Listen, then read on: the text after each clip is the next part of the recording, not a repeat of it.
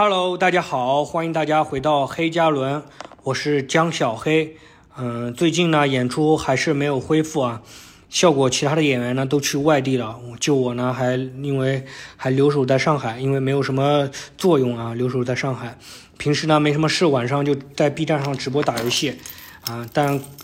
呃数据也是非常的惨淡啊，没有什么人看。不知道之后还有没有心气继续直播下去吧？也有可能就再也不播，也有可能啊。如果当然以后如果有没有可能尝试一些其他的一些工作，利用业余时间赚点钱，应该还是会有的啊。然后呢，播客反正虽然不赚钱，但是还要继续录啊。最近也没什么事嘛，争取每周二给大家更新一下。如果华伦呢，他有单口，给他放到周四啊，周四更新。我呢就周二更新，每周二更新。今天大家也知道，我们黑加仑是一个非常非常低调的一个小节目啊，所以呢，我呢从来是不会去就是追踪那些热点啊，去蹭那些热度的，因为这也不是我的强项，我不是社会学啊，也不是法学，更不比大家了解什么真相啊。就是最近确实发生了一件，嗯，或者几件嘛，让大家都很愤怒的一些事情，包括我，我看了新闻以后也是晚上都睡不着觉。但这个事情因为真相还没有结束，所以暂时不跟他分享这个关于这个事情。我可以分享一个，也应该也是没有结束的一件事情，一个热点新闻吧，呃，也没有过去。这个新闻就是前阵子特别热点的，就是丰县八海女，或者我们称为铁链女，啊，一个新闻嘛。然后那个大家那个女生嘛，就是那个母亲，她是残障的，她是有。不知道是后天还是先天的，有那个精神疾病。当然，这个不是丰县第一次因为精神疾病的人上新闻了。嗯，第二次，嗯，之前不知道大家知道不知道？二零一七年丰县发生了一起爆炸案，也是一个男的，二十二岁，辍学的，在家，然后他有那个精神混乱，精植物精神混乱还是怎么样？反正，然后他就对那种生孩子、生养小孩这个事情产生了那种厌恶、仇恨。他就到那个幼儿园制造了一起爆炸案，炸死了好像是八个人，嗯，反正包其中包括他自己啊，就是这种精神病啊，就是或者说神经病啊，在我其实是分不太清楚的，在我们农村啊，就是把这种人所有的这种跟正常人这种没有办法正常沟通啊，正常或者说这种不正常人啊，都称作傻子嘛，对不对？都称作傻子，疯了，傻子。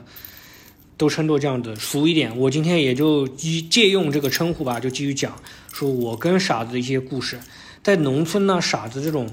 分为两种，一种是胎来带，或者说是后天的。胎来带就是天生的，就是一生下来就是这样的；后天的，就是可能他生病啊、服药啊，或者说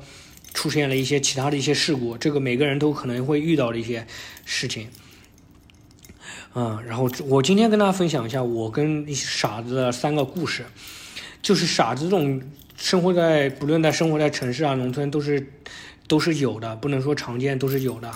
啊。包括我们像我这种呢，其实也挺傻的，呃，甚至可能以后如果遇到了一些意外，也有可能会真的变为农村人口中那种傻子。你在农村是不分的，就是只要你那个不正常了，他都可能被称都会被称为傻子嘛。啊，我就讲一下，他们虽然呢这种傻子现在国家呢对他是有补助的，但是，呃，有一些每个月发一些补贴啊这种的，这是很善待他们，但是他们生活状况相对来说还是不太好的。其实最重要的还是我们生活当中去善待这些傻子。然后我江小黑呢作为一个反例，就自我检讨一下，跟大家就是报告三件我跟傻子的故事。啊，第一件呢。就是我那时候还没有到上学的年纪，我爸，嗯，就在外面做生意，好像是做茶叶生意，不回家，没在家。然后我妈呢，就带我跟我妹就到那个农村生活啊。在那个农村呢，就因为没什么事嘛，我虽然没有到年纪，我妈就说给我买了个书包，说你也去学校里去玩去吧，对吧？也不算上学，就去玩。然后我那个同桌呢，就坐我旁边呢。因为我不常来，老师就随便给我安排了一个最靠后的座位。我那个同桌呢，也是一个傻子，就真不是不能说也是一个傻子，说的好像我也就是同桌呢是一个真的就是一个傻子，真的是一个那种农村上称她为傻子的一个女的，然后她不会讲话，她只能傻傻就是傻笑，然后我当时呢刚上学，也没有这种意识，然后觉得是有一个伙伴嘛，我同桌就跟他玩，他还挺喜欢我的，每次看到我还跟我打招呼，我刚开始还挺开心的，也不觉得什么。直到后面我跟我小伙伴一起玩的时候，一群小伙伴一起玩，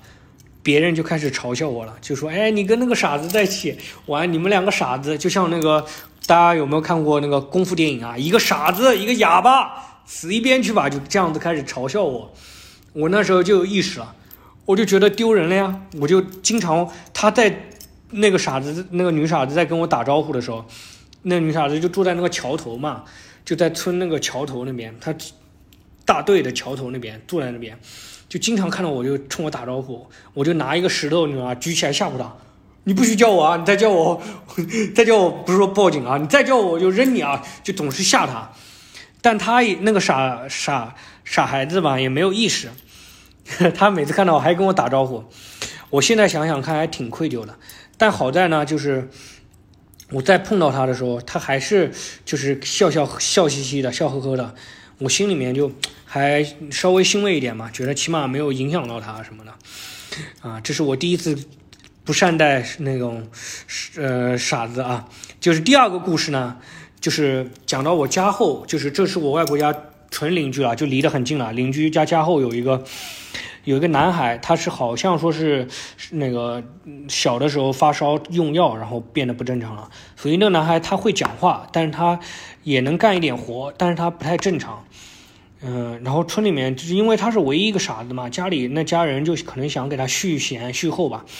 家里唯一一个男孩嘛，想给他续后，就就给他讨了个媳妇儿，就从别的村里面。这个没有涉不涉及到拐卖啊，就从别的村里面讨了个媳妇儿，那个女的呢就是就附近村的，然后那个女的呢就是纯傻子，这种纯傻子，她就真的也跟我那个同桌一样不会说话，不会说话。那时候呢，农村人没有意识，他也不想着说这两个人都是傻子，有没有遗传啊什么因素，生下来还是傻子，啊，这这个对后代什么会有影响，对社会也是很大的负担，他们没有考虑这个。就这样是那个，好在是没有养小孩，他们两个没有养小孩啊，至今也没有养，估计也以后也养不了了，年纪也很大了，大概现在那个傻子也男的也要五六十岁了，啊，五十岁了也要，然后，嗯，然后呢，就这个确实是一个很大的问题啊，农村那个就像我们讲那种大家玩梗说地主家的傻儿子，地主家的傻儿子，你听着挺好笑的，但是那个傻儿子很多时候地主会给他找一个媳妇儿给他续弦。很有可能生下来的还是一个傻子，如果有遗传的话，不是那种后天的疾病，那种遗带有遗传性的，生下来还是个傻子，这个对社会是极大的负担啊！即使有补助，也没有办法完全就是帮助他们，就是没办法像正正常生活人生活一样，这其实挺大负担啊！那时候就没有意识嘛，就给他找了一个那个傻那个傻的媳妇儿，那个媳妇那个傻女傻子呢，就胖胖的，好像是唐氏吧还是怎么？就坐在那个天天天就是也不干什么事，也没有办法干活，就坐在那边瞎走。有的时候走走累了就坐在那边，就坐在那边，坐在那边呢。那时候我呢好像是上初中还是小学啊，就是那时候流行看金庸武侠剧，我也确实比较傻，不知道就从那么多金庸武侠剧那么多武术里面，我偏偏挑中了辟邪剑谱啊，天天在家里面拿个棍练辟邪剑谱。就觉得那个名字好像挺帅、挺酷的呢，就拿一根棍在那边练，然后我就经常拿那个棍子，就是练着练着就练到那个傻子，有时候傻坐在那边，我就拿那个棍就指着他，他也不没有意识，我就指着他，我们俩打一架呀，你出手吧，我不怕你，然后就就开始在他面前耍剑，你知道吗？就是在他面前耍剑，啊，就是挥舞啊，这种你要是隔着远远处看，你知道吗？还真分不清楚哪一个是傻子，真的是啊，那时候小时候也不懂事，啊，当然这个也不也不能说我傻，你知道吗？真不能说我傻，因为我高中同学他上高中了，宝山区的，上高中了还在学校里面那个捡根树枝在那边练呢，对吧？我到初中我就初二就把这个东西就已经戒了，就再也不练了啊，啊，然后这就是第二件跟傻子的一件事情。第三件啊，要凑齐三傻嘛，对不对？三傻大闹宝莱坞。第三件就是在城市里啊，就是在呃闸北区初中。我初中后面有一个花鸟市场，我妹呢就在那边等人，等我，等我呢。那旁边那个花鸟市场门口正好有个傻子，那傻子跟那个大家有没有看过那个《阳光灿烂的日子》啊？就那里面那个就城市里面他骑根棍那个傻子，那个傻子跟那个一样，也是骑根棍啊。城市里的傻子也很多，然后好像都喜欢骑棍还是怎么回事啊？都骑个那个大木棍，你知道吗？我我妹就在那边等我。等我呢，有个阿姨路过，就问他说：“哎，小姑娘你在干嘛？”然后我妹就说了：“说等我哥。”人家就以为那个傻子是我，你知道吗？傻子是他哥，你知道吗？就就开始问他说：“你哥怎么这样啊？你哥怎么了？什么回事啊？怎么怎么？”就开始问起来，关心起来了。啊，这个真的是，啊，确实过去医疗条件比较落后啊，出现这种情况，傻子也比较多。当然现在，所以我看到这个新闻的时候啊，我会。特别担心一点就是那个八个孩子，他们的身体状况啊、精神状况，未来会怎么样？即使国家有补助，他们未来能不能会不会有遗传啊，或者怎么样？我会比较担心吧。啊，但这是一个一个担忧吧，一个担忧啊，就是跟大家分享一下啊。